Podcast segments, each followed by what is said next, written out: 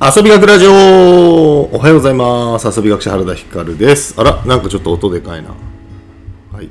おはようございます。大丈夫ですかね。はい。おはようございます。遊び学者原田光です、えー今日も、9月のあ違う ごめん間違った。2月の19日月曜日、えー本日の遊び学ラジオ始めていきたいと思います、えー今日もですねラジオの収録の様子をインスタグラムで生配信してます、え今日はですねトスで今クラウドファンディングをやっている拠点我が手というね、え我が手コーヒーの準備中の店内からお送りをしております。ちょっとねいつもと環境違うので音どうかな大丈夫かな。さあ今日のお話のテーマはですね、えー遊び学の学問の中で、えっと、結構大事な話で、えー楽しいを作るためにあなたが頑張るのはそこじゃないというテーマでお話をしたいと思います、えー多くの方のお日常に参考になる話じゃないかなと思います、えー本題に入る前にお知らせです。えこのクラウドファンディング、えー、我が手コーヒーを作るというね、クラウドファンディングをやっております。現在支援金が、えー97万5千円だったかな、えーぐらいになっていて、あと2万5千円ぐらいで、えネクストゴールの100万円を達成できます。ただし、あと15日ぐらいとか、え日がもう迫ってきてます。ぜひですね、この機会に皆さん一度見てみてください。クラファンページの方。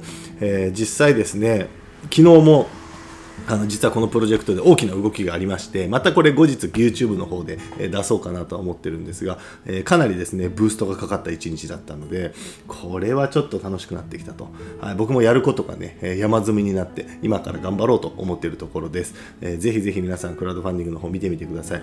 で今日ですね実はこの後10時からえー佐賀新聞さんがここに取材に来てくれると、はい、プレスを出したらねあのちょうど取材来てもらえるようになったので、えークラウドファンディングに挑戦しているというのとおまあねここを若手コーヒーというコーヒー屋として生まれ変わらせると。えーいうのをですね新聞に書いてもらえるということなのでぜひ、えー佐賀にお住まいの方佐賀新聞をいつも読んでいる方、えーお楽し、え楽しみにしていてください。近日中に、え掲載されると思いますので今日取材頑張ってきます。はい。ということで本題です。本題はですねあごめんなさい。本題に行く前にもう一個、えー YouTube 遊び学者原田光という YouTube チャンネルの方に、えー TKO のお二人と一緒にですねショートコントをしたのを出しました。出しました。いやー楽しかった。マジで楽しかったです。えーで実際ですねその YouTube の方にも TKO の木下さんからあの支援ありがとうありがとうございましたってまたあの遊びましょうみたいな感じでね、えっと、コメントを直にいただいたのでぜひ見てみてください。もう感激です、えーショートコントでね、えープロ芸人の方々と、えー遊び学者原田光という素人のねこの歴然とした差がまざまざと出てますので、えーぜひ見てみてください。僕はもう反省しきりです。はい。もう次もうまたやりたい。ちょっと。練習してちゃんと。はい。ぜひ見てみてください。はいごめんなさい。そして本題です。本題なんですけども。今日はですね楽しいを作るためにあなたが頑張るのはそこじゃないというテーマなんですが、えっと、楽しいの作り方っていうね書籍を書いて今いてでそれをノートにね原稿をしたためてるんですが最近ずっと止まってるからちょっとねダメだなと思って。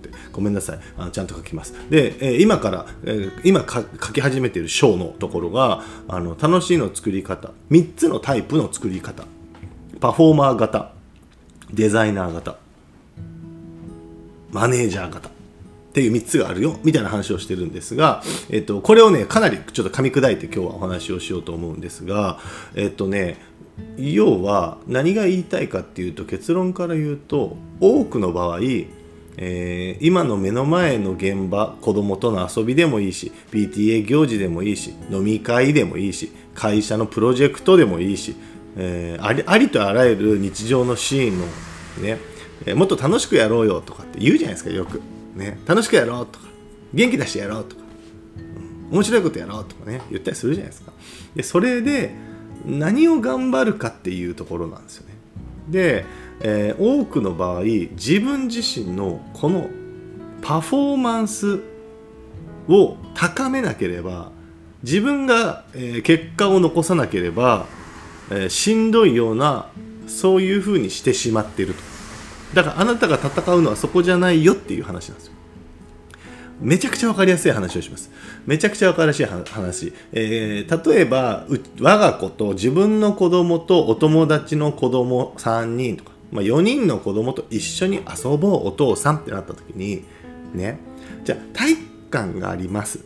体育館を自由に使えるからさあお父さん4人の子供と遊んでね。これはですよ。この空間が楽しいかどうかはもうこのお父さんにかかってません。このお父さんがうまいこと子供たちを遊ばせれるかどうか。この能力にめちゃくちゃかかってるじゃないですか。じゃあ一方だ。一方この4人の子供とお父さん川に遊びに行きました。川に遊びに行きましたっつうとこれ川だからね、えー、その激流の川とかじゃないよ。うん流れ速くて泳げたもんじゃねえみたいな川じゃなくて、えー、まあ膝よりも下ぐらいの浅い竹の川ですよ。子供たちも入れますよ。そんなとこに行った時に子供は川に入って気持ちいい泳ぐよ。潜るよ。石をひっくり返してカニを捕まえるよ。葉っぱを流して競争するよ。石をあの並べ替えてせき止めて水の流れを作ってダムを作ってとかするよ。そう。お父さんは見守るだけで済むじゃないですか。でもこれ楽しくなるじゃないですか。これはお父さんの能力が高いから楽しいが生まれてるんじゃなくて川という環境を選んでるから楽しいわけじゃないですか。というこのこれめちゃくちゃ今分かりやすいですよね。この話はめちゃくちゃ分かりやすいですよね。うん、つまり、えーと今前者体育館でお父さんが子供たちを何もないところで遊ばせるはめちゃくちゃパフォーマーによるんですよね。パフォーマー型。でそれができる人はめちゃくちゃ楽しませれる。でもそれができない人は楽しませれない。だけどできない人はじゃあ子供と楽しく遊べないのかっていうとそうじゃなくてそうじゃなくて川に行くっていう選択をするだけで子供たちを楽しく遊ぶ子供たちは楽しく遊ぶことができるわけじゃないですか。ってことはえー、自分の能力その五角形とか六角形のあなた自身の能力がどこにこう秀でてるかによって選ぶシーンが変わるってことですね。これだから文化祭とかさ学芸会とかで分かりやすいのが、えー、みんなで歌とか歌うじゃないですか。みんなで劇とかしたりするんです。みんなで劇はめちゃくちゃ難しいよね。だってえーと、劇の脚本にもよるしそこの演劇のパフォーマンスにもよるじゃないですか。ねなんかラーメン屋の大将の役をしてる人が「へいいらっしゃい」みたいなこんな読み方というかこんな喋り方をしてたら「お前下手か」みたいな「大根すぎる」みたいなざわざわざわってなっちゃうじゃないですか。うん、でも一方歌は合唱ってなったらお前下手かみたいな人の声ってなかなか聞こえない。いやむちゃくちゃ声でかいやつが下手なパターンもあるけどだけどそうなったらもう事前の練習の段階でお前声小さくしろって言えばいいし、うん、修正ができる。そうでもねじゃあ演技も修正できるって言われてるかもしれないけどそんなねむちゃくちゃ大根のやつが学芸会のやつでそんなに上手にはなんないわけですだから喋らせないっていう選択を取るしかないとかいろいろあるんだけど、まあ、ともかく、あのー、自分の能力次第で試されるようなシチュエーションに自分が追い込んでるシーンがめちゃくちゃ多いんですよね。うん、よくね仕事とかであるのがなんか私人前で喋るの苦手とか、うん、いう人が人前で喋るんですよ。喋らんきゃいいやん。うん、っていうね。そう以前もねなんかねあのうちの奥さんと話をしてた時にこうセミナーとかをする時にね奥さんが、えー、セミナーの司会者とかをして、えー、でも自分がねいっぱい喋るのあんまりね得意じゃないし別に好きでもないしっていう話をしてた時に喋らんきゃいいやんいやでも喋んないといけないじゃん私司会だからでもじゃあ司会何喋るのって言ったらね開会して、えー、皆さん今日はお集まりいただきありがとうございました。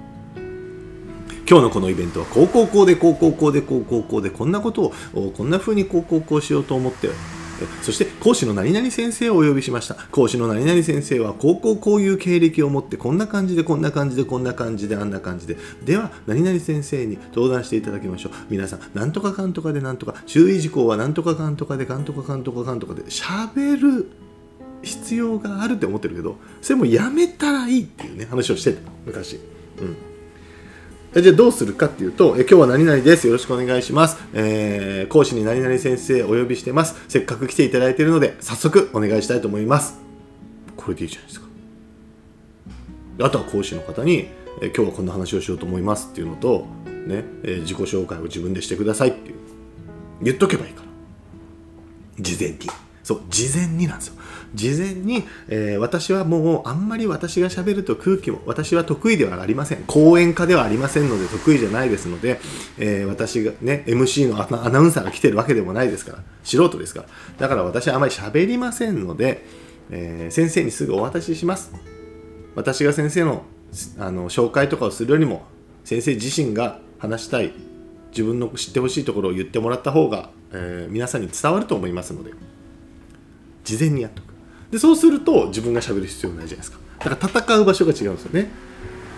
あえいうえおあおって苦手なところで戦うんではなくてその設計というか企画のところで戦う。なんかこの視点があるとないで全然違うような気がします。えー、多くの場合はその設計とか企画の段階でかなり決まっていると思っているんですが意外とその設計とか企画は、えー、その先の展開の話、えー、ことを考えずに練られることが多い、っていう気がしますけどね。サッカーやろうぜ。ん？違うな、えー、そうそう。なんかなんだろうな。まあその本当だか学芸会文化祭とかでいうところのさこれやろうあれやろうってみんな言うんだけど言ってやるんだけどでもやっぱあの人が、えー、下手でなんか滑った空気になっちゃったみたいな。でももう分かっとるやんそんなことみたいな。先にね。っていうのが山ほどあるんですよね。で仕事でも多分そうだと思うんですよ。あなたがしゃべるから空気暗くなるのは分かってんじゃん。おおねごめんなさい。ちょっとカメラが倒れそうだった。そう。だからですねなんかこれも、えー、楽しいの作り方という書籍今書いてますか待ってちょっとこれからまた書き始めます。ごめんなさい。ストップしてたんで書きます。うん、そこにもですね、えー、書いていこうと思います。パフォーマー型、えーと、なんだっけな、えー、マネージャー型。そしてデザイナー型。っていうのでね、えー、明確に分かれると。でそこを自分がねどこが得意なのかを考えた上で、えー、楽しいの作り方アプローチしていくと。意外と自分もストレスなくそして現場も楽しくなるというようなお話でした。ごめんなさい長くなりました。はい、えー、ということで、えー、今日はこの後取材を受けてそして熊本にね今日は行ってねえっ、ー、と飲んで泊まってキャンピングカー泊まって帰っていこうと思ってますので楽しみな一日雨だけど楽しみな一日なんで皆さんも週の始まり月曜日ですねそういえば、楽しんで今週も遊んでいきましょう。さら。